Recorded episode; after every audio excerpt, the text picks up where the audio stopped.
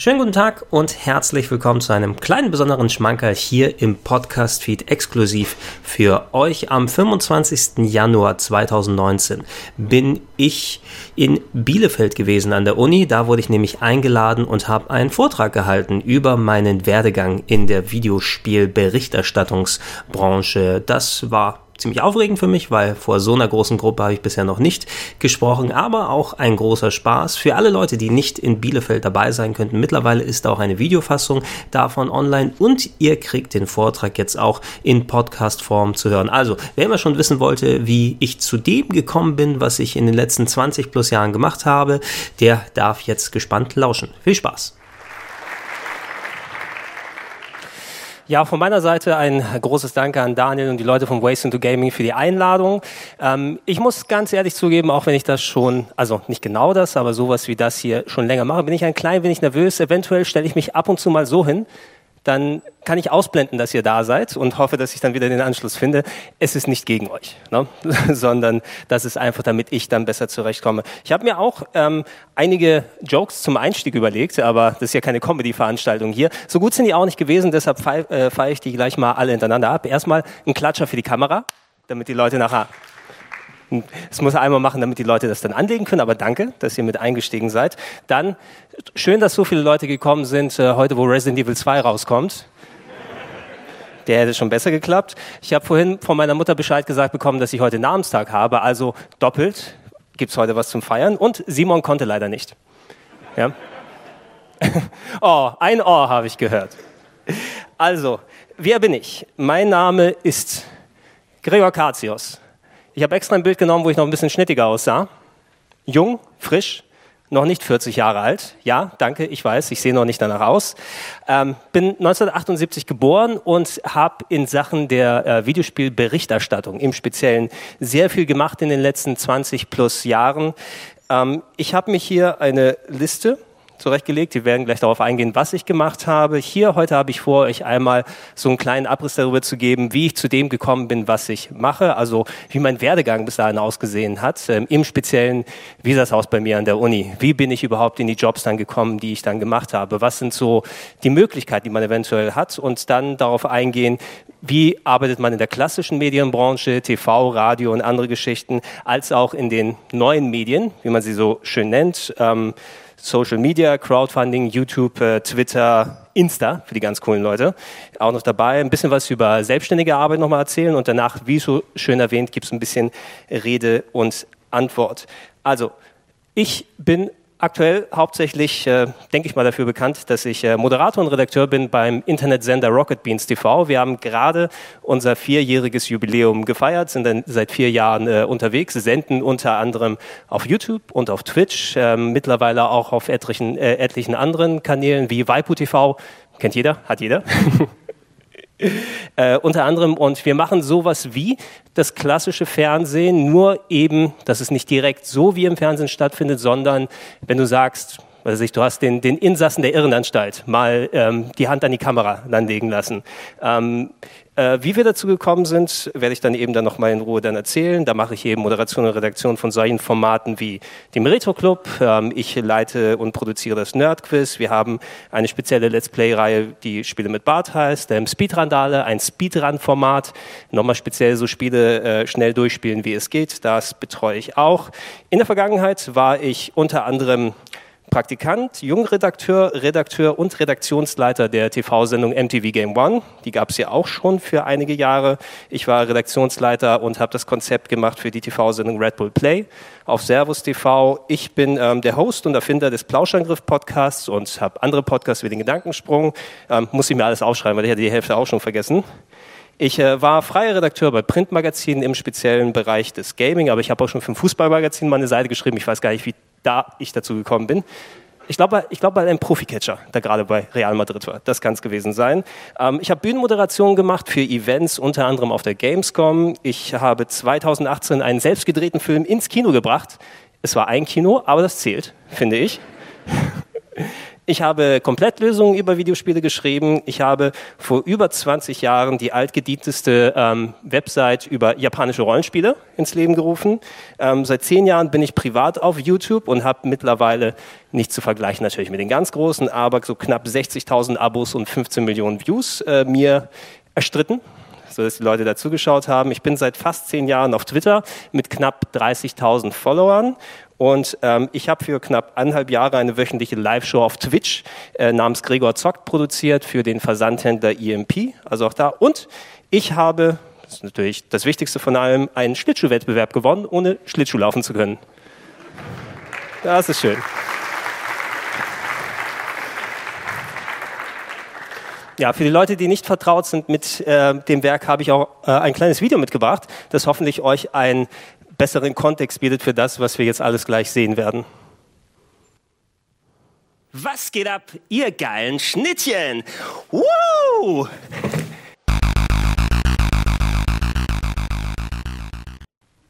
Ja, no. Man kann mich übrigens buchen, wenn ihr nachher unter euren Sitz schaut, ist da, nein, da ist im Moment hier gerade nichts. Wir machen einmal kurz weiter, damit wir auch ein schönes Bild im Hintergrund haben. Ich habe durch mein äh, Archiv auf der Festplatte geguckt, was ich für schöne Bilder noch habe. Das ist von 2008 mit Koji Igarashi, einem äh, Miterfinder der Castlevania-Serie eine alteingesessene Videospielserie und ja, die Peitsche ist von ihm. Die habe ich nicht mitgebracht. Aber er war so nett, dass ich sie mal halten darf für das Foto. Also, wer bin ich im Konkreten? Ich wurde, wie ich schon erwähnt habe, 1978 geboren, als Sohn griechischer Eltern hier in Deutschland, in Hamburg im Speziellen. Also im Grunde, ich habe ich hab mir mittlerweile auch einen deutschen Pass geholt. Also ist alles okay? Ich darf hier sein? Ist alles in Ordnung? Und ähm, ich bin dementsprechend äh, zweisprachig aufgewachsen, ähm, hab, ähm, es äh, ist noch eine Erinnerung, die bei mir hängen geblieben ist, ähm, natürlich hauptsächlich Griechisch gesprochen als kleines Kind, aber relativ schnell Deutsch gelernt, dank der lustigen Taschenbücher. Ja, also Mickey und Donald und äh, ja, die Donald-Geschichten waren immer lustiger als die von Mickey, aber die haben mir beigebracht, einigermaßen vernünftig Deutsch zu sprechen und zu schreiben. Und äh, da ist es zum Glück einigermaßen äh, hängen geblieben. Als Kind hatte ich ähm, dann eine Affinität aufgebaut zum Computer- und Videospiel.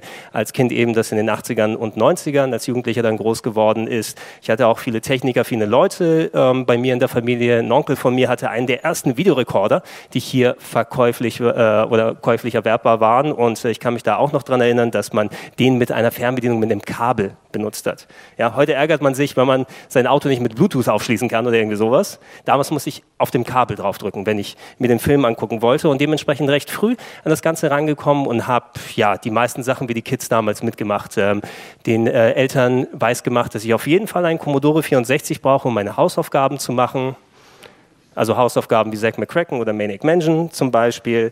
Ähm, oder dass ähm, auf jeden Fall es sehr wichtig ist, dass ich nach der Schule noch mal ein paar Stunden im Kaufhaus bin und mir da Super Mario World angucken kann für das Super Nintendo. Und das war immer etwas, was mich sozusagen als Kind begleitet hat und es war eines meiner liebsten Hobbys da gewesen. Ähm, man macht sich natürlich dann auch die Gedanken, wenn es dann langsam in die Richtung geht, äh, was will ich später mal tun? Ne? Ich weiß nicht, wie es euch geht. Ihr habt natürlich wahrscheinlich so einen gewissen äh, Ansatz schon für einen Lebensweg gewählt, sonst würdet ihr hier nicht an der Uni sein und entsprechend die Fächer studieren, die ihr wollt. Ich fand es damals ziemlich schwer überhaupt abzusehen, was willst du denn konkret werden, was willst du konkret machen, was kannst du überhaupt gut, willst du irgendwas lernen, willst du irgendwas tun?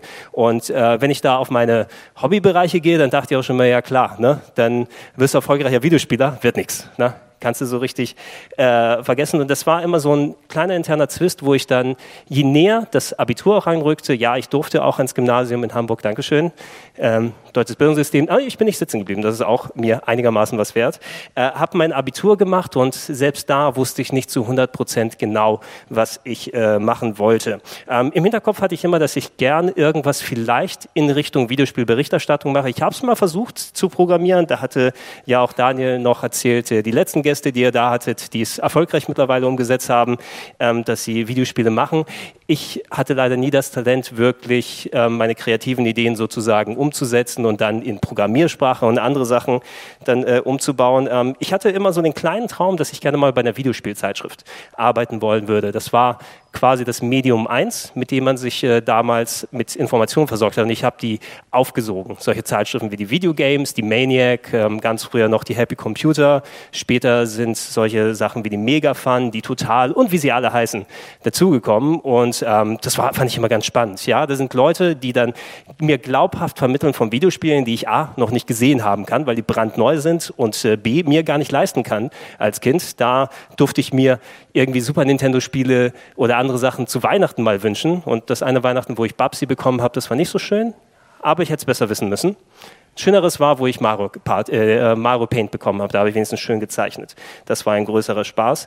Ähm, aber ja, ich habe mich durch diese Videospielzeitschriften, ich habe die immer quasi wie eine Religion dann so aufgebaut, in der Form nicht, dass ich sie angehimmelt habe, aber jedes Mal, ja, da kommt das, diese Zeitschrift am, im Laden raus und dann kannst du da kurz mal hingehen und reinblättern. Oh, die lange Fahrt von der Schule nach Hause, kannst dir angucken. Und ich fand es auch immer so, ey, das ist wirklich ein interessanter Job, den die Leute machen. A, nicht nur Videospiele testen und eine Wertung da abgeben, sondern auch ihre Gedanken ausformulieren und ähm, zu, zu Papier bringen, was sie denn, ähm, dass, dass ich als, als Interessierter verstehen kann, was mir an diesem Spiel gefallen würde und dann schöne Bilder machen und ins Layout reinsetzen. War immer so ein kleiner Traum von mir, aber es wird schwierig das in Hamburg und in Norddeutschland umzusetzen, weil so viele Redaktionen gibt es da nicht oder gab es zu der damaligen Zeit nicht. Da hätte ich wahrscheinlich irgendwo nach Münster, nach München, irgendwo in Richtung Köln oder so hingehen müssen. Und das kannst du als Schüler, der kein eigenes richtiges Gehalt hat. Ich habe damals maximal hier und da mal ausgeholfen bei meinen Eltern im griechischen Restaurant. Ja, das Klischee bedienen wir auch. Ab und zu mal, aber ich wurde mehr mit Essen vergütet und nicht mit monetären Geschichten. Ähm, war aber lecker. No? Das immerhin etwas, was mitbekommen ist. Und dieser kleine Traum ist äh, immer so im Hinterkopf geblieben. Und ähm, nachdem ich mit der Schule fertig war, das Abitur fertig gemacht hatte, ein paar äh, Freunde von mir sind dann ähm, dazu übergegangen zu studieren an der Uni Hamburg ähm, Informatik. Gregor, du kannst das doch mit Computern. Das magst du doch echt gerne. Warum nicht Informatik studieren? Vielleicht passt es auch, dass in dem Jahr gerade kein NC dafür dann angegeben war.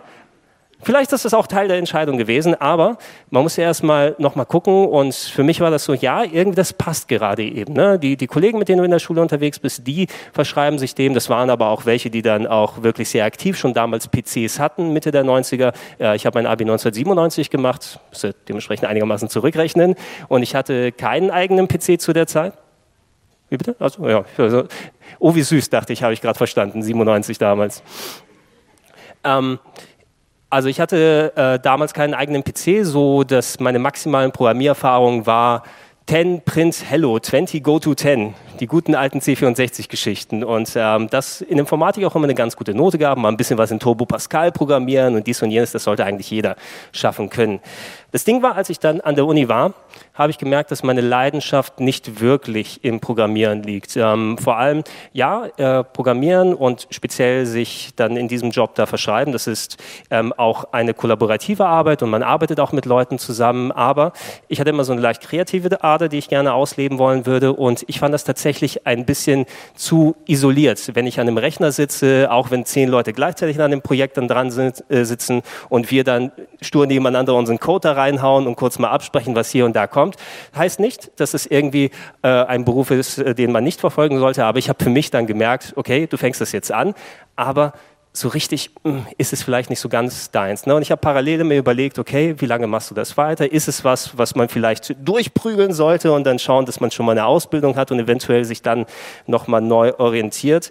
Ähm, was lustigerweise dazu gekommen ist, viel, äh, was ich dann auch an der Uni genutzt habe, da noch ähm, in Stellingen, äh, bei uns ein bisschen weiter vom Unicampus weg, war dann das sogenannte Informatikum, wo man dann äh, tatsächlich zu der damaligen Zeit Internet Rechner bekommen hat. Internet, für das man nicht bezahlen muss.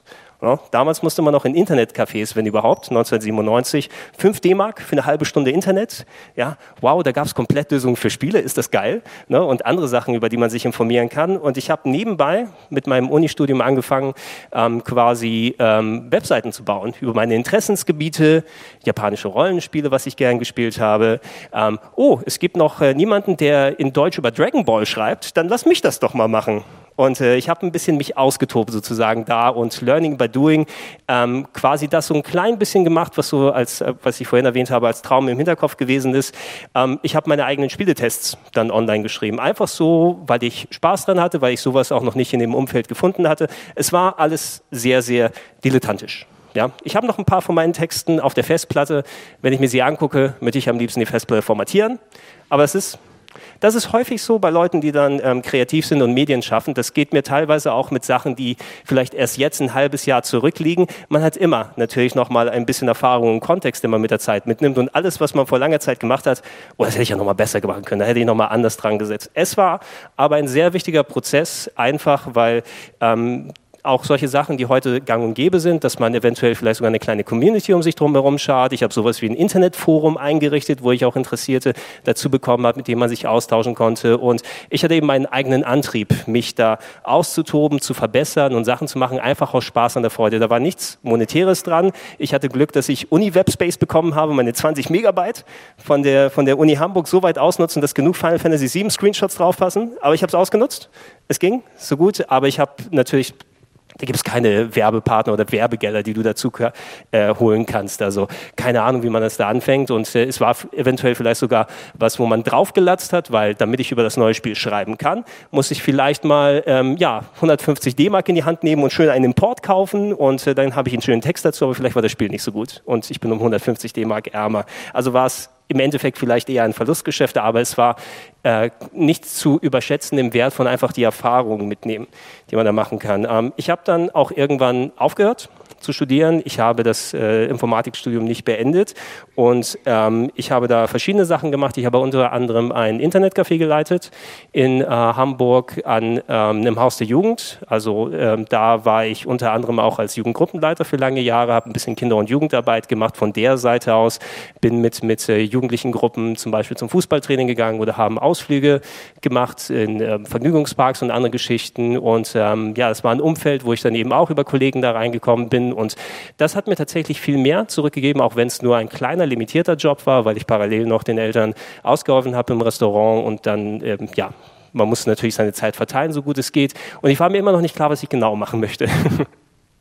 Und selbst dann, wo man sagen soll, man sollte eigentlich schon einen guten Gehaltscheck oder sowas drauf haben. Aber mir war es irgendwie wichtig, Hauptsache, ich kann mich da parallel ein bisschen ähm, austoben. Und ich habe ähm, vor allem auch da gesehen, okay, ich möchte gerne auch einen Job haben oder etwas, wo ich mit Leuten zu tun habe. Ob es jetzt da in der Kinder- und Jugendarbeit in Anführungsstrichen ist, wenn man sich mit Kids zum Beispiel zusammensetzt und denen sagt, hey, ich habe dieses Grafik-Adventure mitgebracht. Der ganz große Hit, Day of the Tentacle, muss ich sagen. No? Das habe ich so oft mit Kids damals im Internetcafé durchgespielt, die mich dann gefragt haben, dass ich heute noch das Spiel in- und auswendig kenne und es in einer halben Stunde durchspielen kann. Also ein Talent, das ich mir auf jeden Fall auf äh, meine auf meine Bewerbungsmappe auf jeden Fall dann draufschreiben würde, wenn es denn irgendwo nötig ist. Von meinem Beruf wahrscheinlich schon, wenn ich schreibe. Ich kann sehr gut äh, Day the Tentacle Speedrun. Ähm, aber da habe ich eben auch gemerkt, dass ich das Miteinander ist so wichtig für mich. Und ähm, was da passiert ist, einige Jahre sind ins Land gegangen und ähm, der Wunsch war bei mir immer noch, hey, ähm, du wirst dir, auch wenn du jetzt nicht so ultra viel Geld verdienst, und wir haben zu der damaligen Zeit auch, ähm, ähm, nachdem wir unser Restaurant geschlossen hatten, ähm, quasi als Familie sind wir zusammengezogen in eine Wohnung, waren in Arnsburg, das ist leicht nördlich, nordöstlich von Hamburg, da hatten wir ein Restaurant, das haben wir nach einiger Zeit geschlossen und äh, haben uns als Familie sozusagen wieder in eine Wohnung begeben, um da zu gucken, um uns äh, neu zu orientieren. Äh, wir alle waren arbeiten, meine Geschwister haben gearbeitet, meine Mutter hat gearbeitet, ähm, damit wir sozusagen gemeinsam da erstmal uns alle neu aufbauen aufbauen können. Und da habe ich noch mal mir konkrete Gedanken gemacht. Okay, du hast jetzt ein einigermaßen stilles Einkommen, das ist jetzt nichts, worauf du was konkret aufbauen kannst. Willst du es vielleicht mal probieren? Willst du dir vielleicht mal ein paar Sachen zurechtlegen und dann sagen, hey, du gehst mal vielleicht runter nach Münster, weil dort ein Praktikant gesucht wird für eine Zeitschule, einfach um es mal zu probieren, weil wir kennen das in allen Bereichen natürlich, äh, wer nicht wagt, der nicht gewinnt. Ne? Also wer nicht wagt, wird allgemein sehr wenig. da machen es kann natürlich genauso gut auch in die andere Richtung gehen, aber zumindest nicht ein paar Jahre später sagen, hey, ich habe es nicht probiert, weil das ist so ein bisschen das, ähm, ich denke, das hängt bei, bei den meisten Leuten im Kopf dahinter. Ähm, das, dann hat man einfach keine Zeit mehr oder ist nicht die Gelegenheit da, um es auszuprobieren. Ich habe den Wunsch immer im Hinterkopf gehabt und da hat sich tatsächlich eine Gelegenheit ergeben. Lass mal gucken, ist Zeit, ein Video dazu machen? Nein, ich habe noch ein weiteres Bild, aber das wechsle ich gleich. ähm, die Gelegenheit hat sich 2006 für mich ergeben und ähm, da wurde ein Aufruf im Internet gestartet, hey, wir suchen Leute für eine neue TV-Sendung in Sachen Video- und Computerspiele. Die äh, TV-Sendung wird für MTV produziert. Ich glaube, das hieß damals auch noch nicht MTV Game One, sondern irgendwie, wir suchen für, äh, wir haben ähm, eine Sendung namens MTV Players oder irgendwie so hieß es. Und ähm, in den Internetforen, wo ich unterwegs war, da hat es auch geholfen, dass man sich ausgetauscht hat über Videospiele mit anderen Leuten. Ja, heutzutage ist es wahrscheinlich mehr Social Media, aber damals ist man noch in klassische Foren gegangen und hat äh, Threads den, äh, gelesen und dann ellenlange, stundenlange Postings verfasst, warum äh, der eine Gegner bei Kingdom Hearts so funktioniert und lieber anders. Also da, da hatte ich auch entsprechend mich mit Leuten schon seit Jahren ausgetauscht und die Leute, die in dem Forum gepostet haben, ein gewisser Kollege Simon Kretschmer, mit dem ich mich schon ausgetauscht habe über lange Jahre, ähm, hat den Aufruf da gestartet, hey, wir suchen welche in Hamburg und bewerbt euch mal. Fernsehen? war jetzt nicht so das, was ich unbedingt machen wollte. Ja, ich habe mehr geschrieben und ich habe keine Ahnung von TV-Produktion. Ich habe sehr gern fern geschaut. Ja, muss ich auch geben. Das, was mich ähm, zu dem gemacht hat, der ich heute bin, sind nicht nur die Videospiele, sondern es waren der Schwarzenegger, es war der Stallone, es war der Willis, vor allem mit der Glatze der Willis, ja. Ähm, und äh, sehr viel Fernsehen und alles drum und dran, und selbst auch Videospiel-Computershows in den 90ern solcher Kokolores wie Games World von äh, Sat1, wo die Leute auf Trampolinen gesprungen sind und die Kamera hin und her ging, als ob äh, da gerade hoher Seegang ist und kleine Kids sich in Sonic the Hedgehog duelliert haben. Das habe ich natürlich alles mitgenommen. Das war das, was ich mir so ein bisschen vorgestellt habe, so als ich das dann gehört habe. Aber es ist in Hamburg, muss er nicht nach Münster, muss er nicht irgendwie nach München. Und äh, ich habe mich beworben damals. Ähm, ich habe quasi gesagt, hey, ähm, wir kennen uns ja zumindest vom Schreiben her. Ich bin hier, ich äh, habe diese Website über Rollenspiele und wir haben uns häufiger mal ausgetauscht. Ich wurde tatsächlich eingeladen. Ich weiß noch, ähm, ich habe im Nachhinein mit Simon und Budi gesprochen, die damals quasi die äh, Gespräche gemacht haben. Die haben irgendwas an die 300, 350 Bewerbungen bekommen und hatten dann acht Leute eingeladen, mit denen sie gesprochen haben und von denen haben sie irgendwie die Hälfte übernommen. Richtig Glück, ich war nicht dabei.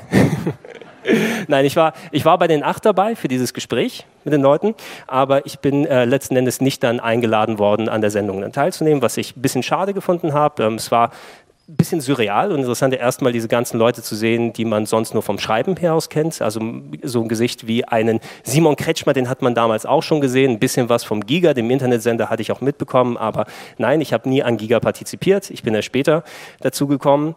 Ähm, war es ein bisschen merkwürdig, sich da äh, direkt auszutauschen, aber ich hatte das Gefühl, dass ich da eigentlich ganz gut reingegangen bin. Hey, ich ähm, habe eine Affinität für, ich äh, nehme Spiele gerne auseinander, ich kann meine Meinung gut äh, zusammenfassen. Ich weiß jetzt nicht genau, wie das mit Fernsehen funktioniert und was für Erfahrungen damit kommen. Und ich hatte auch äh, nie eine Stelle in Sachen Videospielberichterstattung. Ich war nicht Redakteur bei einem Magazin, hatte sonst nichts gemacht, aber eventuell habt ihr irgendwas, wo ich dann mithelfen kann. Sei es jetzt eine Praktikantenstelle, Redakteurstelle wahrscheinlich nicht, die dann auch eben gesucht wurden.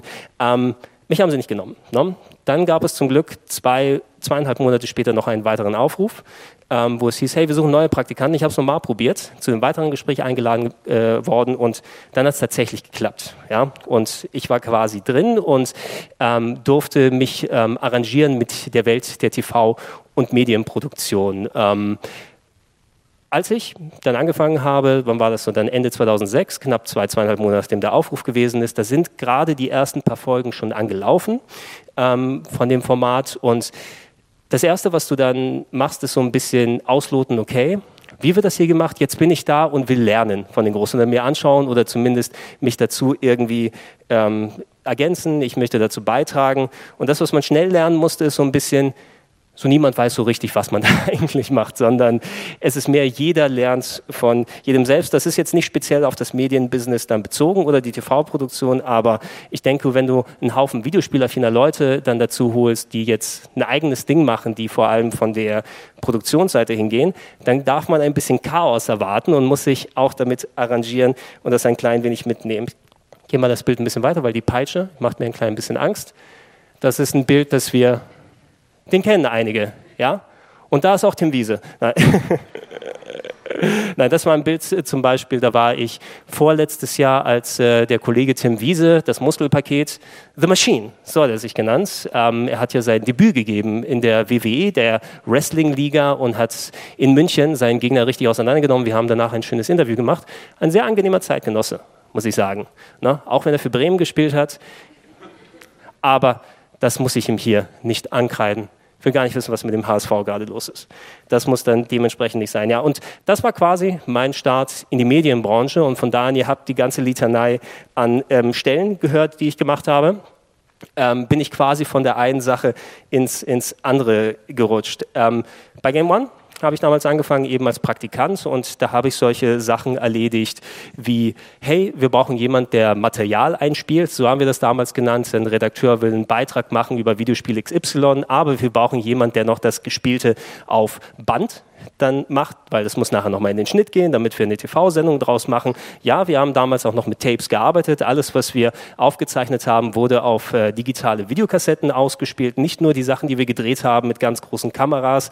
Und das musste dann einmal aufgenommen werden auf die Tapes und von den Tapes in Schnittrechner ausgespielt werden. Ein Prozess, der noch und nöcher ewig und drei Tage gedauert hat. Das war eine meiner Aufgaben. Ich habe unter anderem Requisiten gebaut, damals als Praktikant, weil wir damals uns auch ein bisschen in so leichten Sketchen versucht haben. Das ist so eine Formel, die wir ausprobiert haben, dass wir Videospielberichterstattung ein klein wenig anders machen, also irgendwelche Sachen aus Pappmaché zusammengebaut. Aber ich habe auch äh, wertvolle Aufgaben übernommen, wie Ikea-Schränke zusammenbauen.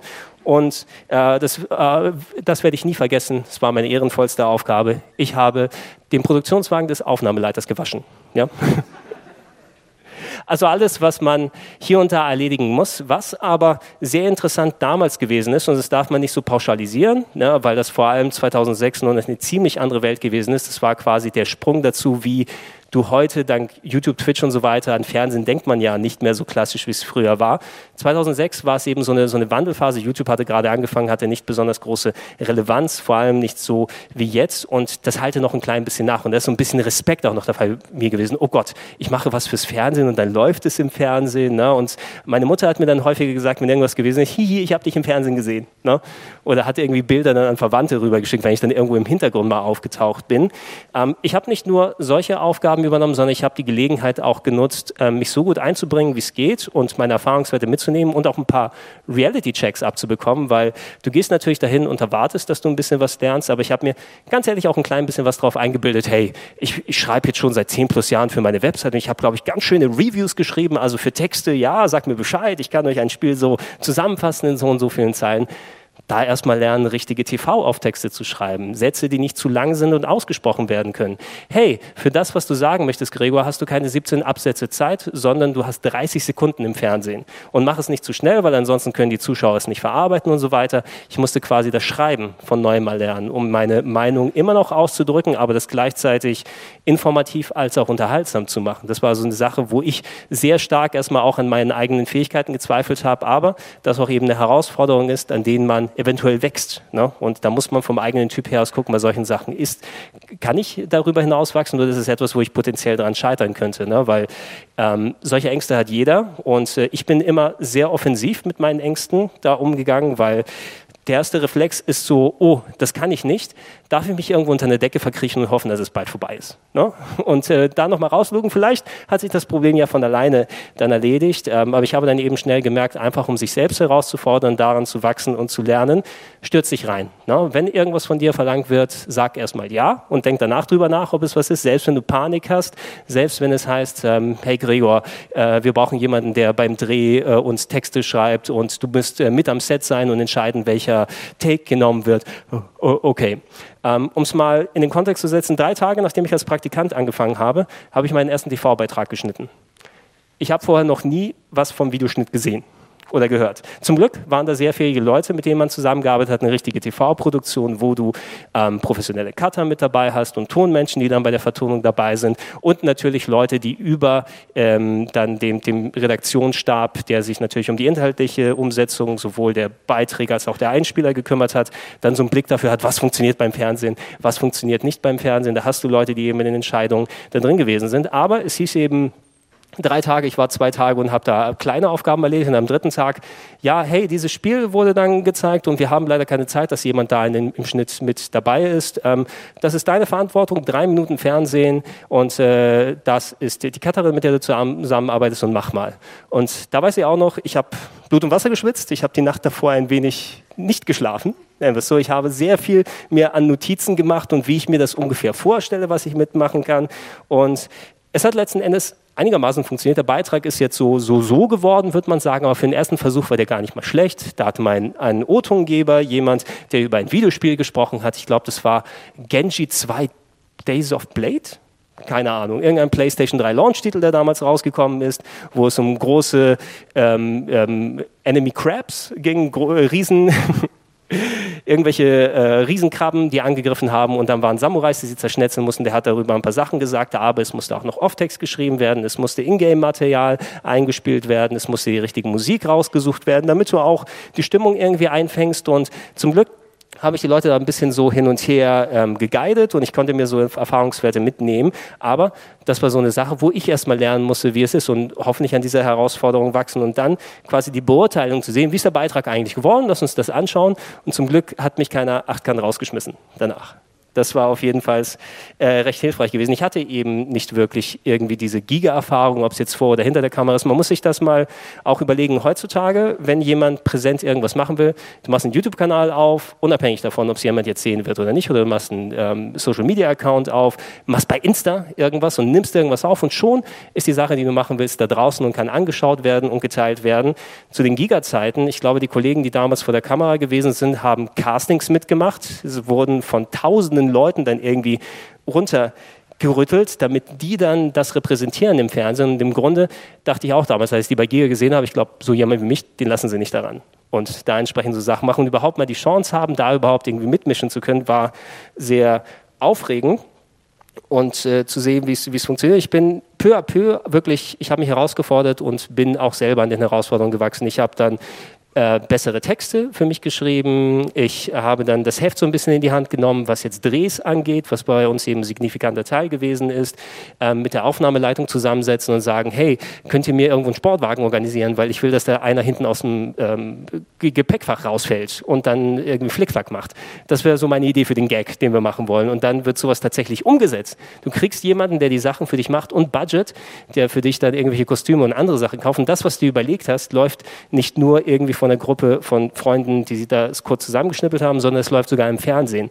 Und ähm, das war eben eine Sache, wo ich peu à peu Ängste abgebaut habe, aber auch ähm, Erfahrungswerte mitgenommen habe, um vor allem das alles, was ich vorab äh, gelernt habe, durchs eigene Learning by Doing, das Schreiben ähm, für eine Webseite, irgendwelche Texte dann so zusammenfassen, ähm, das habe ich geschliffen und einfach meine Erfahrungswerte mitgenommen und wahrgenommen. Ich habe das Glück gehabt, ähm, dass ein Kollege kurz nachdem oder kurz bevor, besser gesagt, mein Praktikum vorbei sein sollte, ich habe denen auch gesagt, hey, es gilt für drei Monate, aber ähm, ich kann mir das noch ein bisschen länger leisten. Ähm, was ich unterschätzt habe übrigens war, dass äh, die Arbeitslast es mir nicht möglich gemacht hat, parallel zu arbeiten noch. Ich dachte, ja, okay, dann an drei Tagen habe ich noch hier im Internetcafé so ein bisschen dann meine Schicht ähm, und das kann ich ja bestimmt drumherum arbeiten.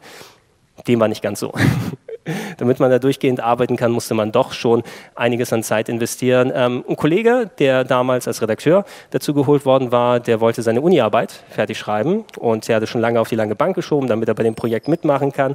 Und es wurde ein Redakteur gesucht, der quasi da ähm, in die Bresche springen kann für ein paar Monate. Und da habe ich tatsächlich eine junge Redakteurstelle angeboten bekommen nach ein paar Monaten, was natürlich eine absolut coole Sache ist. Vor allem, weil man bezahlt wird endlich. Man bekommt Geld für das, was wir da eh gemacht haben. Es ist viel Arbeit. Es ist natürlich etwas, was auch, je nachdem, wie man von der Persönlichkeit daran geht, ähm, muss, muss man gucken, ob es sich dann rentiert. Ist mir der ganze Stress das wert? Ist mir die Extrazeit? Da waren teilweise, weil wir vor allem in der Findungsphase der Show auch noch nicht so ganz gewusst haben, wie viel müssen wir von dem Material drehen? Was willst du genau machen? Ähm, es ist häufig passiert, dass wir irgendwie erst um vier oder fünf Uhr morgens aus der Redaktion dann gewankt sind, weil, oh, wir haben ja noch das große Konsolenvergleichsspecial und hat jemand eigentlich dran gedacht, auf dem Drehteller die Shots von der Nintendo Wiimote aufzunehmen? Nein, noch nicht. Ja, da holen wir ein professionelles Kamerateam um vier Uhr morgens rein und die nehmen das noch kurz auf, weil das muss ja morgen geschnitten geschnitten werden und äh, zu MTV nach Berlin zur Abnahme und solche Geschichten mussten da passieren. Ähm, also da war viel von dem hier mit dabei, aber ich habe mich nichtsdestotrotz doch darüber gefreut, das anzustellen und habe von da an quasi ähm, nicht nur die Redakteursarbeit gemacht, sondern mich eben dann in viele der anderen Jobs dann reingearbeitet, die wir äh, vor, ähm, die wir vor, vorhin durchgegangen sind. Unter anderem auch etwas, ähm, die Chance, die ich dann gehabt habe. Ich gehe noch einmal weiter hier. Was wir hier sehen, ist äh, ein Bild aus meiner ersten eigenen TV-Sendung, die ich tatsächlich zwei, drei Jahre danach bekommen habe, ähm, was auch absolut Also ich hätte es nicht erwartet, als ich als Praktikant angefangen habe, aber es war eine gute Chance und eine Bestätigung vor allem, wenn du gefragt wirst nach etwas und dann einfach Ja sagst und erstmal noch nicht ganz weißt, wie es ist, aber hoffst, dass es funktioniert. Ähm, wir haben als Produktionsfirma damals, das war die Produktionsfirma Riesenbuhai, die ähm, TV-Produktionen gemacht hat. Mittlerweile sind wir ja als Rocket Beans unterwegs ähm, und das ist ein Teil davon. Riesenbuhai hat unter anderem solche Formate wie Pimp My Fahrrad ja, dann, ich, ich, sehe viele fragende Gesichter. Aber das war Mitte der 2000er echt groß. Das ist richtig groß. Ist wie Pimp My Ride, aber mit einem Fahrrad. Das ist ein großer Gag. Ähm, unter anderem das produziert und Dein Game One, es kam das Angebot ähm, von den Leuten von Red Bull. Hey, wir würden gerne auch eine Gaming-Show haben auf Englisch. Zum Glück kann ich Englisch ganz gut. It's not the, the big problem that I can see English.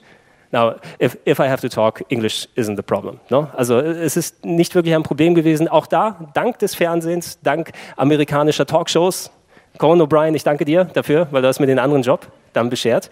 Äh, und, und die Rollenspiele, die japanischen Rollenspiele, sind ja auch alle auf Englisch gewesen, die ich gespielt habe. Also ist man da zum Glück auch erfahren gewesen. Ähm, die haben ein Konzept bei uns angefragt und ähm, ich habe mir noch ein bisschen mehr Zeit genommen, bin kurz aus der Redaktion rausgegangen und habe gesagt, hey, wie würde ich mir so eine Sendung vorstellen? Und wir haben tatsächlich Piloten produziert, der dann quasi angenommen wurde von Red Bull und dann habe ich auch, oh, ja, soll ich mal nerdig werden mit dem Vergleichen? Soll ich mal richtig ins, ins wer, wer von euch ist Star Trek-Fan? Raumschiff Preis. Ich sag mal alle, für die Leute, die jetzt die Gegenseite nicht sehen. Aber ich habe eine Handvoll Meldungen gesehen. Es gab hier eine Folge in Next Generation. So, wir wissen ja, es ist eine große Familie auf dem Schiff. Captain Picard, Geordi, Worf, Diana Troy, Commander Riker. Ist ein bisschen so das Problem, das Dilemma mit ihm. Ne? Ist ein fähiger Mann, ist jemand, der absolut fähig wäre, sein eigenes Kommando zu haben, aber er hat natürlich auch diese familiäre, freundschaftliche Umgebung. Und das war etwas, was bei Game One auf jeden Fall sehr hilfreich war, wo wir alle gelernt haben, unseren Job besser und effektiver zu machen. Aber eine Sache, die ich mich auch, mich auch dran gehalten äh, hat, war eben so dieses, dieses familiäre Umfeld. Man ist da ein bisschen anders umgegangen. Ich habe nicht so viele Vergleiche mit klassischen Jobs dann gehabt, wo ich gesagt habe, okay, das ist sehr corporate hier, wie man sagt, und sehr, da wird geachtet auf, wie ist so ähm, die, die Rangfolge und wer redet mit wem und so weiter. Bei uns war das alles sehr entspannt und jeder konnte mit jedem Quatsch und wir haben alle quasi in einem Strang gezogen. Ähm, Kollege Budi hat es mal damit verglichen, dass wir wie eine Band ungefähr funktionieren, so kreative Leute, die mal machen und tun und gucken und da kommt schon ein bisschen was bei raus. War auch sehr adäquat. Aber in diesem Umfeld, so hatte sich Captain Riker oder Commander Riker damals noch, ähm, hat sich sehr bequem dann ins gemachte Nest gesetzt und hat da sechs, sieben Staffeln lang eben die zweite Geige gespielt. Nummer eins heißt er, aber er ist nicht die Nummer eins, Captain Picard ist die Nummer eins. Ähm, und da gab es hier eine Folge, Staffel 6 will ich ja mal jetzt sagen, ne, wo er schon lange unterwegs gewesen ist, da wurde Commander Riker sein eigenes Kommando angeboten. Da hieß es, hey Commander Riker, machst deinen Job richtig gut, da gibt es ein eigenes Raumschiff. Was du dann gern leiten kannst, ist nicht die Enterprise, ist nicht das Flaggschiff der, ähm, der Sternenflotte und du hast dein eigenes Kommando und so weiter. Ähm, und weil Star Trek Next Generation noch weiterlaufen musste, hat sich am Ende Commander Riker dagegen entschieden. Er hat gesagt, nein, ich mache nicht mein eigenes Kommando, sondern ich will einfach diese Familie nicht verlassen. Ist ein bisschen aber bedenklich von der Message aus, fand ich hier aus, weil solche Chancen, wenn man eine hat, willst du die ergreifen oder nicht ergreifen? Und genau diesen Vergleich habe ich damals auch angestellt. Das war dann eben mein Commander Riker Moment. Moment. Nur, ich habe nicht die siebte Staffel von Next Generation mitgemacht. sondern ich habe ähm, daraufhin äh, quasi ähm, ja, mein eigenes Kommando angenommen und die Redaktionsleitung dieser englischen Show übernommen. Nicht nur inklusive der Konzipierung, sondern wir haben dann für knapp zwei Jahre über 80 Folgen von Red Bull Play produziert. Ich hatte einen fantastischen Sendeslot auf Servus TV 3 Uhr morgens am Samstag. Hat jeder von euch zugeschaut? No? Ja, du da, das habe ich gesehen. Das merke ich mir nachher. Na, irgendwo kann man die bestimmt auch noch gucken. Wobei ähm, äh, Red Bull hat damals nicht auf YouTube hochgeladen, weil man will ja seinen eigenen Service dann haben. Vielleicht tauchen die irgendwann nochmal auf. Nein, wir, wir haben damals produziert, das Glück gehabt, dass äh, mein wertgeschätzter Kollege Uke, Uke Bosse, ähm, der damals nicht nur Redaktionsleiter von Game One gewesen ist, sondern auch auf einmal mein Moderator auf Englisch sich durchgesetzt hat bei einem Casting von über 50 Leuten, ähm, dass wir gemeinsam quasi mit mir als Redaktionsleiter und mir als Moderator mit meinem eigenen Redaktionsstab ähm, haben wir eine TV-Sendung produziert auf Englisch.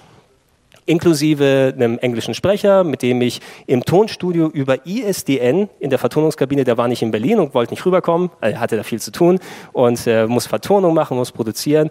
Und das war so ein mega Stress, das sage ich euch, aber ich habe noch viel mehr gelernt, eben nicht nur speziell, was jetzt die ausführenden Sachen geht, sondern dann bist du in der leitenden Position, musst dich um deine Leute kümmern, musst dann entsprechend auch schauen, ähm, dass du die Performances aus denen raus ist, aber auch ein Ohr dafür offen haben, was die Probleme sind und nicht einfach, ähm, was weiß ich, das Produkt immer dann auch vor den Menschen stellen. So ein bisschen ist ja immer ähm, so dieser, dieser Ablieferzwang, hey, wir wollen Hauptsache, dass das Produkt am Ende gut ist, aber schau dann auch natürlich mal, willst du unbedingt dieser Sklaventreiber sein, der den Leuten sagt, du bleibst jetzt bis 7 Uhr morgens hier und ich will auf jeden Fall, da habe ich doch gesehen, dass der Schnitt zwei Frames zu spät war, du, du dumme Sau, ne? mach das mal richtig.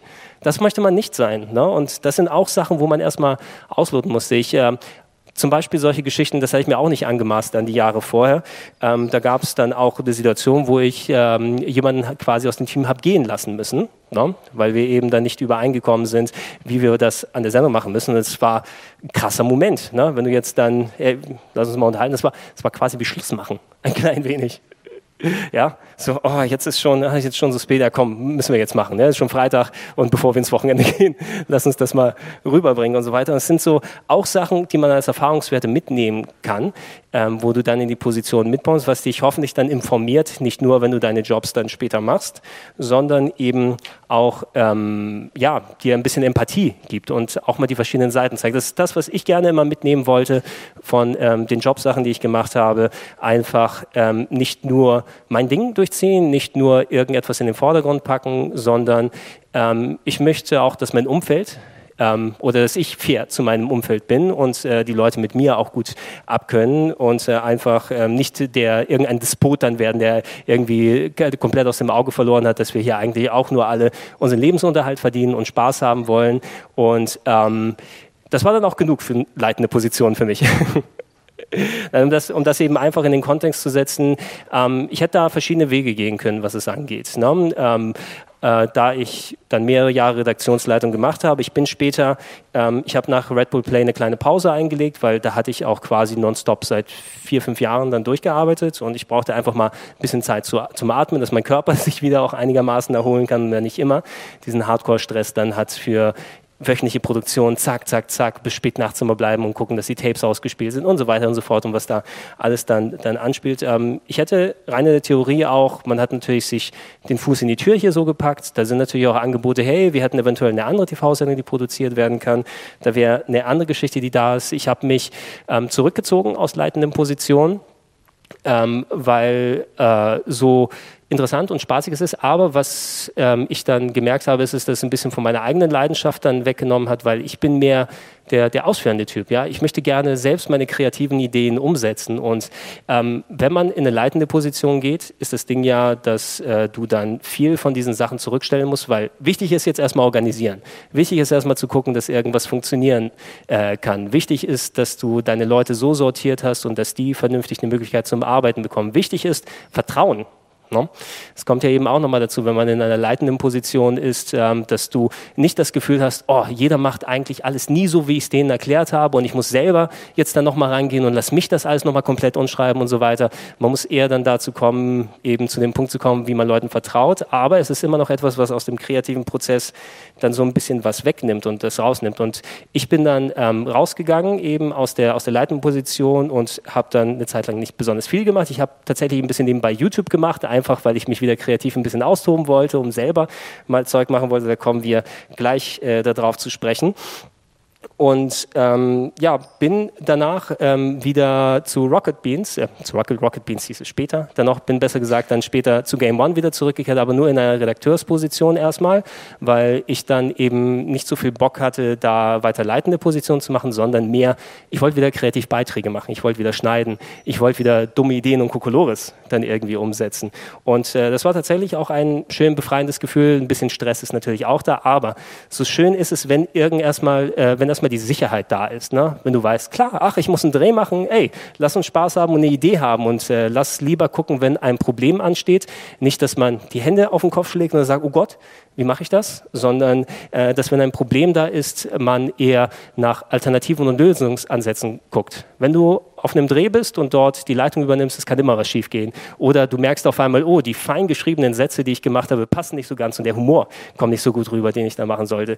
Dann ist es eher die Sicherheit zu haben, okay, gib mir den Satz bitte mal so, äh, werter Kollege, dann kann ich vielleicht von da aus ansetzen. Okay, lass es mal so probieren. Oder gib mir mal eine Alternative, sodass man sich später äh, Optionen freilässt. Und dann habe ich eher auf die Art gearbeitet, als wie vorher, oh mein Gott, oh, jetzt hat er den Satz weggelassen, jetzt funktioniert mein Konstrukt nicht mehr. Wie soll ich das jetzt dann so irgendwie tun?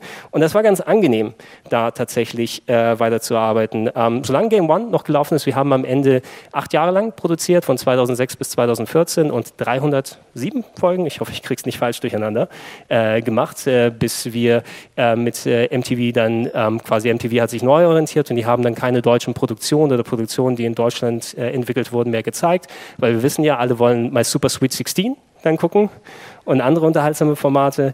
Ähm, am Ende habe ich mich tatsächlich auch nochmal bereit erklärt, kurz Redaktionsleitung zu machen für ein paar Monate, ähm, weil ein paar Kollegen, die da gewesen sind, dann ausgeschieden sind und, und an anderen Projekten dann dran waren und ich zumindest dann wieder genug Energie getankt hatte, da mal ein bisschen was auszuprobieren und dementsprechend habe ich auch Redaktionsleitung da gemacht, aber dann war auch gut, ne? das in der Richtung. Zum Glück kam danach Rocket Beans TV und da können wir einmal hier hingucken. Ach ja, das wäre Play gewesen, das ist Kollege Uke, habe ich vergessen einmal umzuschalten. Da sind wir auf der Gamescom und haben gerade unser Skript für die Moderation, äh, mit dem wir durch die Gegend gelaufen sind und das gemacht haben. Ist auch ein bisschen her gewesen. Rocket Beans TV, ein kleines Bild von der Gamescom, ich will sagen 2015. Da war ich auf der Bühne und habe äh, äh, mit den Kollegen von Square Enix über Final Fantasy 15 gesprochen. Das ist immer noch ein schönes Spiel. No? Ne? Wer es noch nicht gespielt hat, sollte es sich gerne angucken. Ich habe es eingangs erwähnt, Rocket Beans TV ist das, was wir aktuell machen. Und auch da bin ich nicht bewusst in eine leitende Position reingegangen, weil jetzt sind wir von der Sendung zu einem Sender geworden. Sind wir quasi, wenn ihr euch vorstellt, wir sind ein Team von 20 Leuten und dann, um uns neu zu orientieren, nachdem die Sendung fertig produziert war, Game One, da kannst du natürlich eine Sache machen. So eine Sicherheit, dass du acht Jahre lang im TV eine Sendung produzieren kannst, das ist auch was sehr Eigenständiges. Zu Beginn von Game One wurden wir quasi alle sechs Wochen verlängert. Ne? Und das hieß dann, nach sechs Wochen ah, wir wissen jetzt nicht, ob äh, MTV den Vertrag dann weiter verlängert. Lass uns mal auf gut Glück noch mal eine Folge vorbereiten, damit wir bereit sind, wenn wir nächste eine senden müssen. Das ist also nichts Stetes, was man da hat. Wir haben das Glück, dass Verstetes dann einigermaßen daraus geworden ist. Aber wenn so ein Projekt dann zu Ende geht, kannst du als Produktionsfirma sagen, okay, du lässt alle Leute dann gehen, wenn du nicht alternative Projekte hast, wo du die draufsetzen kannst. Und wir haben eher den anderen Schritt gewagt und haben uns zusammengerafft und gesagt, hey, wir wollen das Team zusammenhalten und wir wollen den Schritt darüber hinausgehen, weil während wir eine TV-Sendung produziert haben für acht Jahre, ist sehr viel passiert auf dem medialen Weg. Du hast YouTube bekommen, das richtig groß geworden ist, wo Leute mit Let's Plays angefangen haben und so ein kleiner, nein, nicht kleiner Typ, weil der ist ja einigermaßen stämmig und so weiter, aber ein eher unbekanntes Licht damals wie Gronk auf einmal Hunderttausende von Leute ranzieht, die seine Minecraft-Videos und äh, irgendwelche Dedelic-Rollen, äh, Dedelic-Adventures sich angucken und das ist was, was wir nicht in der Form gemacht haben. Wir haben den Plan gefasst, hey, lass uns wieder ein bisschen progressiv, ein bisschen von vorne da äh, rangehen und sind eher in die Richtung gegangen, eben einen richtigen TV-Sender zu machen mit 20 Leuten einen TV-Sender, ja, wo andere Redaktionen teilweise das vier- oder fünffache für eine Sendung auf einem TV-Sender haben, ist natürlich ein bisschen utopisch, wenn man so daran denkt. Aber das war auch etwas, was sich wieder ein bisschen wie die frühe Game One-Phase angefühlt hat. Ähm, Learning by Doing. Okay, ah, wir haben jetzt einen Sender, der quasi wie das richtige Fernsehen auf Twitch sendet, die Streaming-Plattform Twitch. Also so richtig nicht, dass die Leute ihre Videos einschalten können, weil sie sind, sondern die Sendung Bonjour, unsere Late-Night-Show läuft mittwochs um 20 Uhr. Schaltet ein und dann könnt ihr live mit dabei sein und im Chat euch unterhalten, interagieren mit uns und äh, wir produzieren wieder so, wie nennt man das so schön auf Neudeutsch, Appointment-Fernsehen oder Appointment-Termine, dass du nicht nach deiner eigenen ähm, Fasson immer hingehen kannst, dir Videos angucken kannst. Das ist natürlich auch eine Option, weil später unsere Sendungen auch nochmal hochgeladen werden auf YouTube und man die mitnehmen kann.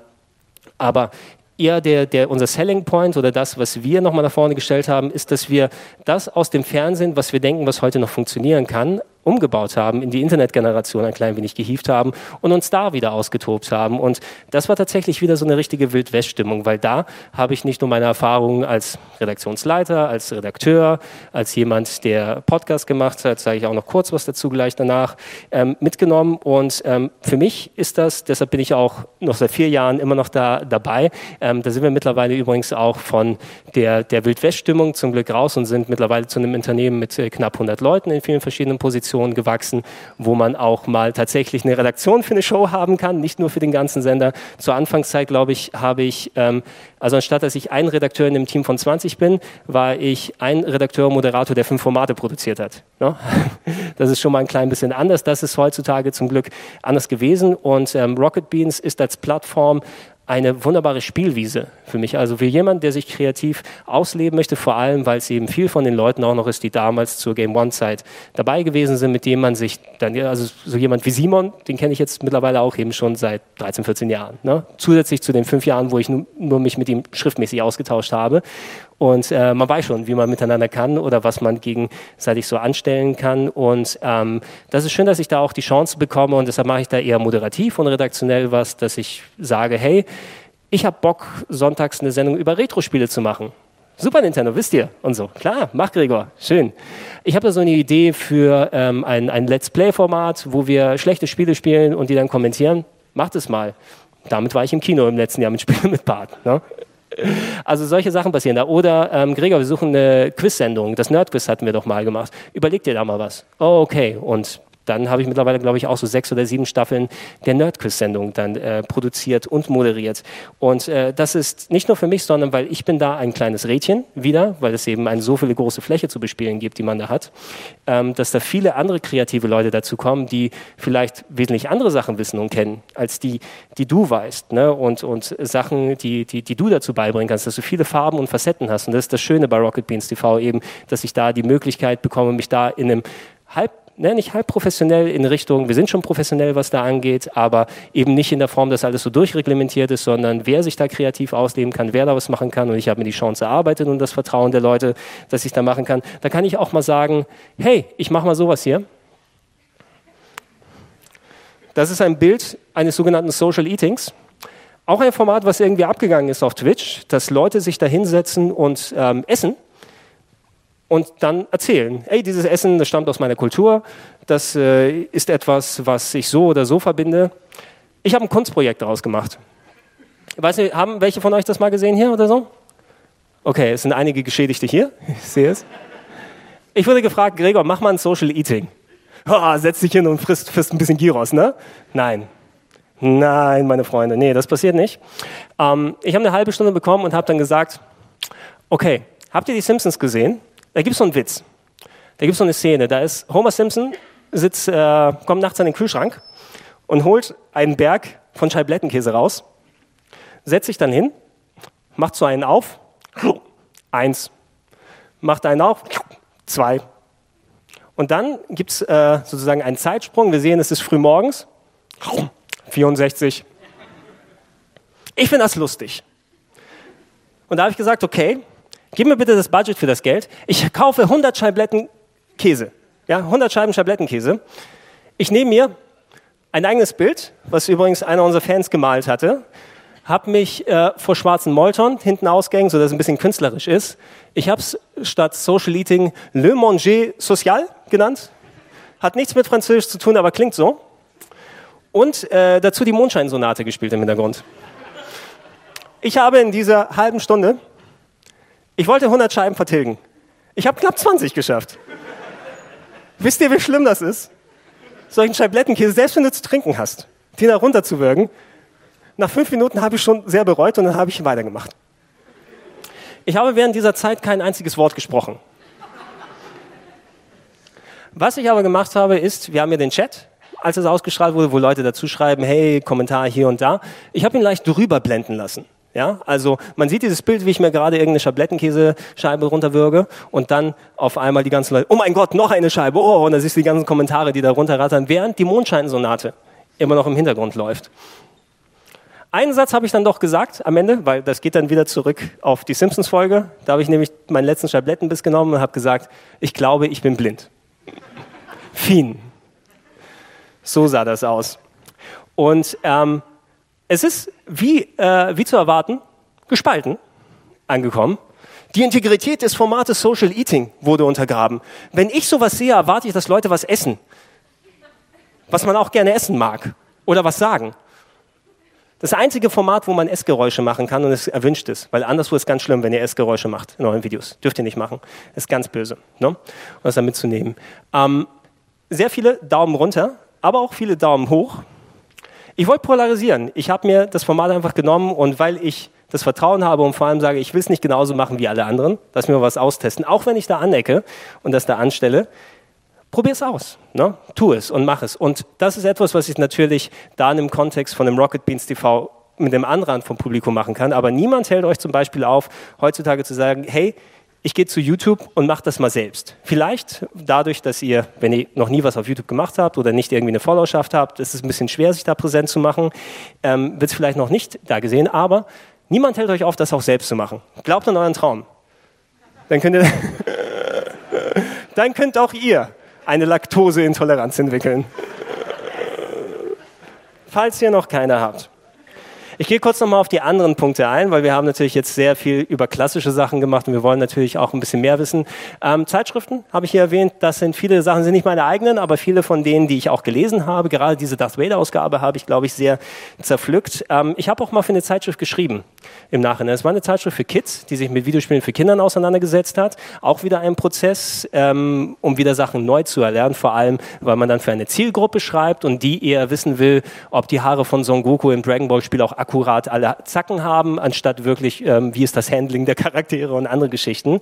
Ähm, und ich habe das eine Zeit lang gemacht, einfach weil das der hehre Wunsch gewesen ist, mit dem habe ich ja eigentlich angefangen.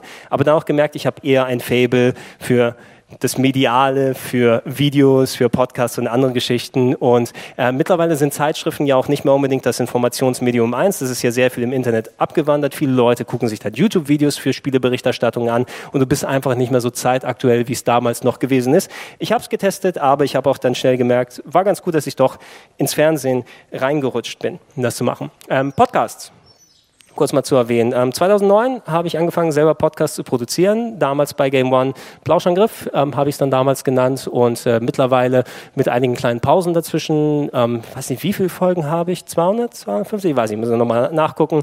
Über Videospiele, über andere Sachen. Ich habe selber damals Podcasts ganz gerne gehört. Heute ist es ja eh ein ganz großes Ding, ähm, wo äh, auch viele Leute sagen, ja klar, äh, da sind zwei, die sich gut verstehen, machen einen Podcast über Damenbinden auf ist doch vielleicht der große Hit äh, und andere Geschichten. Und mittlerweile kann das ja tatsächlich auch ganz monetarisiert werden, weil Podcasts sind so eine Sache, die auch tatsächlich einigermaßen Zeit aufwenden. Äh, der längste Podcast, den wir gemacht haben, war acht Stunden lang. Acht Stunden über das Thema Videospielverfilmung, aber ansonsten wäre Herr Uwe Boll auch ein klein wenig sauer gewesen, wenn wir das nicht gemacht hätten. Und das ist zum Beispiel auch so ein legitimes Ding. Podcasts sind die Nachfolger des Radios, ja, wo Leute spezialisiert sich die Radiosendungen über die Themen holen können, ob es jetzt Popkultur ist, wie wir es mit dem Plauschangriff gemacht haben, über Videospiele, über Filme, über andere Geschichten, oder du findest History-Podcasts heutzutage sehr weit in den Charts. Die Sex-Podcasts haben wir natürlich mittlerweile auch. Und äh, das ist so eine Sache, wo man auch einfach mal anfangen kann. Man muss gucken, ob man die Zeit findet. Und Publikum ist natürlich auch nochmal eine andere Sache, aber auch etwas, wo man erstmal machen und tun kann, was immer mein Vorsatz ist. Ich glaube, ihr habt es wahrscheinlich gemerkt durch die Sachen, die ich auch gesagt habe macht er es mal und macht es nicht, um zu erwarten, okay, damit werde ich jetzt sofort Erfolg haben, sondern ähm, das Produkt an sich selbst zu erstellen, ist etwas, was einem eigentlich mehr als genug zurückgeben sollte. Wenn ihr da rangeht und sagt, oh, ich gebe mein Studium auf, weil ich bin sehr gut im Fortnite. Ja, ich war letztens, letztens war ich Vierter. Kann man Vierter sein bei Fortnite? Ich weiß nicht, ich bin ein alter Mann, ich bin 40, ich habe keine Ahnung von Fortnite. Ähm, aber ihr versteht, glaube ich, was ich meine. Äh, man kann nicht darauf äh, bauen, selbst wenn man gut in irgendetwas ist, dann, dann wird man der erfolgreiche Fortnite-Streamer oder hat seine Minecraft-Burg gebaut oder wird der beste Podcaster irgendwie in Deutschland, ähm, sondern bei mir ist alles davon herausgewachsen. Ich bin nie darauf hingegangen, weil ich unbedingt damit Erfolg haben wollte und musste, sondern ähm, es ist mir eher zugeflogen, weil ich wäre auch okay damit gewesen, wenn ich nichts damit verdient hätte, wenn ich mich dann anders orientieren müsste. Ich hätte, glaube ich, wenn ich nicht in diese ganze Schiene reingeraten wäre von Produzieren und Podcasts und Videos und andere Sachen. Ähm, ich würde heute noch sitzen und vielleicht ein YouTube-Video machen oder einen Podcast aufnehmen oder immer noch an meiner Webseite schreiben und gucken, ob ich mein Review von Final Fantasy VIII vielleicht nicht mal ein bisschen überarbeite. Einfach weil ich Spaß dran habe. Aber mir war wichtig eben, dass äh, ich es probiert habe. YouTube, eben auch eine andere Geschichte. YouTube mache ich auch seit zehn Jahren parallel, wo ich neben meiner eigentlichen Produktion bei Rocket Beans kann ich viel machen, aber wenn ich ein 120 Stunden Let's Play von Persona 5 machen möchte, ist da vielleicht nicht der unbedingte Rahmen. Ähm, eine, einen Klatscher für Persona 5, danke. Es war auch ein sehr umfangreiches, zwei Klatscher, sehr gut. Drei Klatscher und dann kommt er, ne? muss er aufpassen. Oh, jetzt, jetzt kann ich nicht mehr garantieren dann dafür.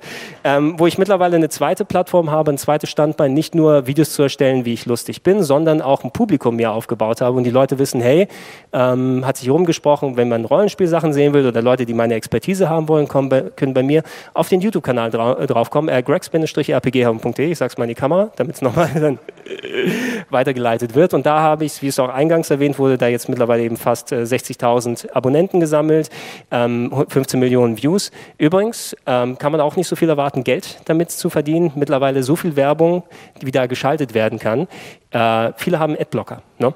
Kaum jemand guckt da Werbung und so weiter. Selbst mit den Zahlen, die ich habe, das wäre nichts, wo ich sozusagen meine Miete davon bezahlen könnte für das, was ich dann in den Monat reinbekomme, sondern das ist auch viel von Leidenschaft, die dazukommt und eben, weil ich Spaß habe, es zu produzieren. Richtig Geld damit machst du wahrscheinlich, wenn du ein Herr-Tutorial bist, ne? Oder wenn sich, wer war das? ApoRed auf der McDonalds-Toilette einsperrt und prankt? Sowas hier. Ne? Also eventuell die ziehen die, den großen Reibach an, aber ich bin es nicht dann unbedingt, der es macht. Äh, Twitch war auch eine Geschichte. Ich habe eineinhalb Jahre lang Gregor Zockt, das Format für ähm, für äh, den Versandhändler EMP produziert, der auf mich zugekommen ist. Und das war auch eine spannende Sache. Twitch ist mittlerweile ja auch quasi das, die Schwester, sagen wir mal, in den Outlets für äh, verglichen mit YouTube, weil du da noch die Live-Komponente mit dabei hast und da viele Leute sich hinsetzen und das ist fast auch schon wieder wie klassisches Fernsehen. Komm hin, schau zu und äh, sieh, wie jemand Fortnite spielt, was gerade eben der ganz große Klassiker oder der ganz große Kracher ist. Oder Sea of Thieves geht momentan gerade ab, habe ich gesehen, wo Leute Piraten spielen ähm, und viele Leute dabei zugucken und im Chat sich dann beteiligen. Ähm, ich habe damals eineinhalb Jahre jede Woche quasi gestreamt und mich mit den Leuten ausgetauscht. Ähm, das ist kein Anzug, das war so ein Standy, wo man den Kopf durchgucken kann. Also nicht wundern, das habe ich nicht angehabt. So schlank ist meine Figur nicht mehr. Ähm, was auch zum Beispiel eine legitime Sache ist. Auch da Geld verdienen, schwierig, weil von wegen Werbegeldern, man kann Abos sozusagen als Zuschauer da haben und dann kommt ein gewisser Teil bei einem an. Ähm, aber das sind eben solche Sachen, die man sich erst erkaufen und erarbeiten muss. Es gibt so viele Leute auf Twitch, die sind gut im Spielen und da gucken drei Leute zu, weil sie nicht promoted werden von Twitch und nicht ganz oben landen, weil da die Streamer mit 1000, 2000, 100.000 sind, die alle nach hinten verdrängen. Auch da gibt es keine Garantie, selbst wenn man gute Videos macht oder gute Streams oder gutes im Spielen, dass man da irgendwie rankommt. Das sind alles Sachen, die man probieren kann. Die Möglichkeiten stehen euch offen, aber eine Garantie ist bei keinem da dementsprechend da. Hatte ich denn da noch was? Äh, Twitter? Genau, Twitter haben wir auch nochmal erwähnt. Das Haupt-Social-Media-Ding, was ich mache, ja doch schon 35.000 Follower. Da habe ich mich ein bisschen unter Wert verkauft. Das ist ja doch ganz schön. Ist für mich zum Beispiel nicht nur ein Outlet, um dumme Witze ab und zu zu machen, sondern ich habe das vor zehn Jahren angefangen, weil ich vor allem das auch ein schönes Promotion-Tool habe, dass ich, wenn ich mal ein Video oder andere Sachen erstellt habe, kann ich einen Link dazu packen und instant wissen Leute Bescheid, hey, da gibt es ein Video, da gibt es einen Podcast von Gregor, da kann ich vielleicht nochmal drauf gucken. Und trotzdem mal ein paar dumme Videos und andere Geschichten. Es gibt ja noch mehr Sachen. Facebook, vielleicht nicht mehr so sehr, Datenschutz und so. Insta ist ganz groß meine Freundin hat mir einen ähm, Instagram-Account aufgedrückt, weil ich muss sie natürlich verlinken, wenn wir in den Urlaub fahren. Ja? Und deshalb habe ich Saunabilder aus dem Urlaub auf Instagram jetzt gepostet. Aber ich bin noch nicht so weit, zum Beispiel wie die großen Leute, die Instagram jetzt benutzen, um als Influencer dann nach Mailand zu fliegen und ihren Körper irgendwie vor den Pool zu setzen und sagen, Smile für 50.000 Euro. Gibt es auch welche, die das machen können? Werdet im schlimmsten Fall leider nicht ihr sofort sein. Eventuell könnte es ja werden, dass ihr mit, mit äh, dem Präsentieren eures Selbst dann Geld auf Instagram und andere Sachen machen könnt. Aber auch da ein sehr weit bestelltes Feld und da wird natürlich auch sehr viel gemacht. Man muss erstmal gegen Bibi und die anderen ankommen. Und ähm, damit wir es mal vernünftig abschließen können, ähm, Patreon ist vielleicht auch noch mal häufiger gefallen. Finanzierungsmöglichkeit Werbegelder über Twitch und YouTube, wie gesagt, viel kommt dabei nicht so richtig rum, es sei denn, man hat richtig, richtig viel Erfolg. Ähm, einfach weil viele Leute einen Adblocker benutzen und ähm, die, die Raten, die man da bekommt, nicht unbedingt sich dann direkt auf dem Konto niederschlagen. Ähm, mittlerweile gibt es die Möglichkeit über eine Plattform wie zum Beispiel Patreon, über sogenanntes Crowdfunding, wo du sagst, hey, Leute können einen gewissen Betrag pro Monat spenden und dir dein Projekt finanzieren. Die Easy Allies hier, die waren früher bei GameTrailers.com, war ein Outlet, was von MTV produziert wurde. Das wurde dann geschlossen die haben sich gesagt, hey, wir machen uns selbstständig. Und jetzt zahlen ihnen knapp fast 9000 Leute insgesamt 50.000 Dollar, damit die ihre Sache ähm, produzieren können. Na, und das ist natürlich eine super Sache, weil die auch einen super Job machen. Und das sieht man nicht nur an den Zahlen, sondern einfach, weil die auch entsprechend sich das, also man kann immer ganz gut sehen, wer, wer keinen guten Job macht und bei Patreon dahin geht, der bekommt auch nicht allzu viel Geld wie viel dabei ins Runde kommt. Und das gibt einem nochmal eine extra Möglichkeit, wenn MTV jetzt ähm, uns damals, wenn es damals Patreon gegeben hätte und MTV uns nicht weiter hätte nehmen wollen, vielleicht hätten wir ja auch noch eine Zuschauerschaft gefunden, die sich da nochmal äh, sagt und ey, dem schieße ich gerne mal 5 Dollar im Monat hinzu, damit der das produziert oder die Leute das produzieren, was wir mögen. Ich habe vor einiger Zeit auch selber, weil ich ein bisschen kürzer trete jetzt bei Rocket Beans TV, auch zum Beispiel den Weg genommen und ähm, äh, produziere da auch ein paar spezielle Videos. Das ist jetzt nicht dann so viel, wo ich sage, okay, ich kann nur vom Patreon-Geld und so weiter leben, aber ähm, es ist etwas, was ich zum Beispiel dann sagen kann, hey, da muss ich mir keinen extra Job suchen, wenn ich einen Tag weniger bei Rocket Beans arbeite, sondern kann mehr mit meiner Community, mit den Leuten zusammenarbeiten und denen Videos präsentieren, ähm, was eine Alternative ist für Leute, die eben schon genug rangeholt haben. Auch hier keine Garantie, wirklich was zu bekommen. Jetzt habe ich hier allgemeines Bild stehen. Ich fand das schön weil so ultra viel habe ich jetzt nicht mehr, weil ihr werdet ja natürlich auch gleich hier nochmal Sachen machen. Ich habe es immer wieder wiederholt, ähm, wahrscheinlich immer dazwischen durchscheinen lassen. Das war jetzt so ein Überblick über die verschiedenen Sachen, die ich gemacht habe. Es ist ein sehr spezieller Werdegang. Ne? Ähm, dadurch, dass ich immer gesagt habe, Garantien gibt es für nichts bei dem allen. Ich denke, was mir zugeflogen ist, ist natürlich, da ist viel Zufall dabei, dass ich an der richtigen Stelle gewesen bin äh, zur richtigen Zeit und da entsprechend dann Ja sagen kann, wenn jemand fragt oder mich anbieten kann und äh, Bescheid sagen kann, hey, ich würde das gerne mal probieren, kann ich das machen und das Glück darüber hinaus habe, dass ich meine Arbeit auch vernünftig machen kann und dementsprechend die Leute auch davon überzeugt sind. Ähm, ihr könnt dann eben, also ich, ich hatte die Überlegung zum Beispiel gehabt, auch mal zwischendurch äh, Journalismus zu studieren. Tatsächlich, nachdem ich mein Informatikstudium nicht beendet habe und dann bei Game One angefangen habe, hey, das, was ich mache, ist eigentlich journalistische Arbeit, aber ich würde mich persönlich nicht als Journalisten bezeichnen, denn ähm, ich habe den Journalismus nicht gelernt. Ja, ich habe nicht die klassische Recherchearbeit gelernt, sondern das, was ich mache, ist mehr von einem Enthusiasmus, Enthusiastenbereich sozusagen geprägt. Ich mache Infotainment, sage ich ganz gerne, ohne dass der Begriff zu negativ behaftet ist. Ich hoffe, ein bisschen unterhaltsamer als Twitch, äh, als Twitch, als TAF zum Beispiel. Aber mir geht es eher darum, Informationen zu vermitteln und das unterhaltsam zu machen. Und da hätte ich mir gerne zum Beispiel den Kontext gegeben, das mitzunehmen. Ähm, aber ich habe die Zeit nicht gehabt, um da dementsprechend das zu lernen. Und ähm, ich bin Quereinsteiger. Du wirst oft Leute finden, die ähm, von Leidenschaft aus her ihre eigenen ähm, Prinzipien sozusagen ein bisschen nach hinten anstellen, wo sie sagen, hey, klar, ich arbeite für umsonst für dieses Praktikum und ähm, ja gerne, ich ziehe dahin und ich kann es mir nicht leisten, aber ich mache dann viel.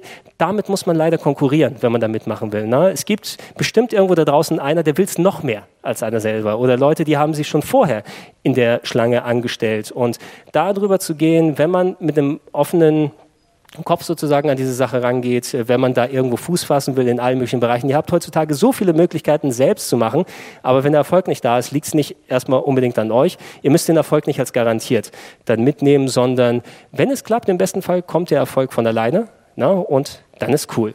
Okay, das war's.